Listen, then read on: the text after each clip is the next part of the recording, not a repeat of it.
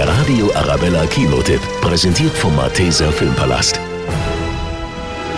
Die kleine Esther gilt seit vier Jahren als vermisst. Doch dann, Esther wurde gefunden. Vier Jahre ist eine lange Zeit, aber jetzt braucht sie ihre Familie. Esther? Schätzchen, ich bin's, Mami. zuerst wirkt alles ganz normal, doch schon bald häufen sich mysteriöse Todesfälle im Umfeld der Familie und Esther verhält sich ihren Eltern gegenüber merkwürdig. Ich glaube, mit Esther stimmt was nicht. Esthers Verhalten ist so unberechenbar. Hallo, Mami. Danke, Mami. Ich weiß, Mami.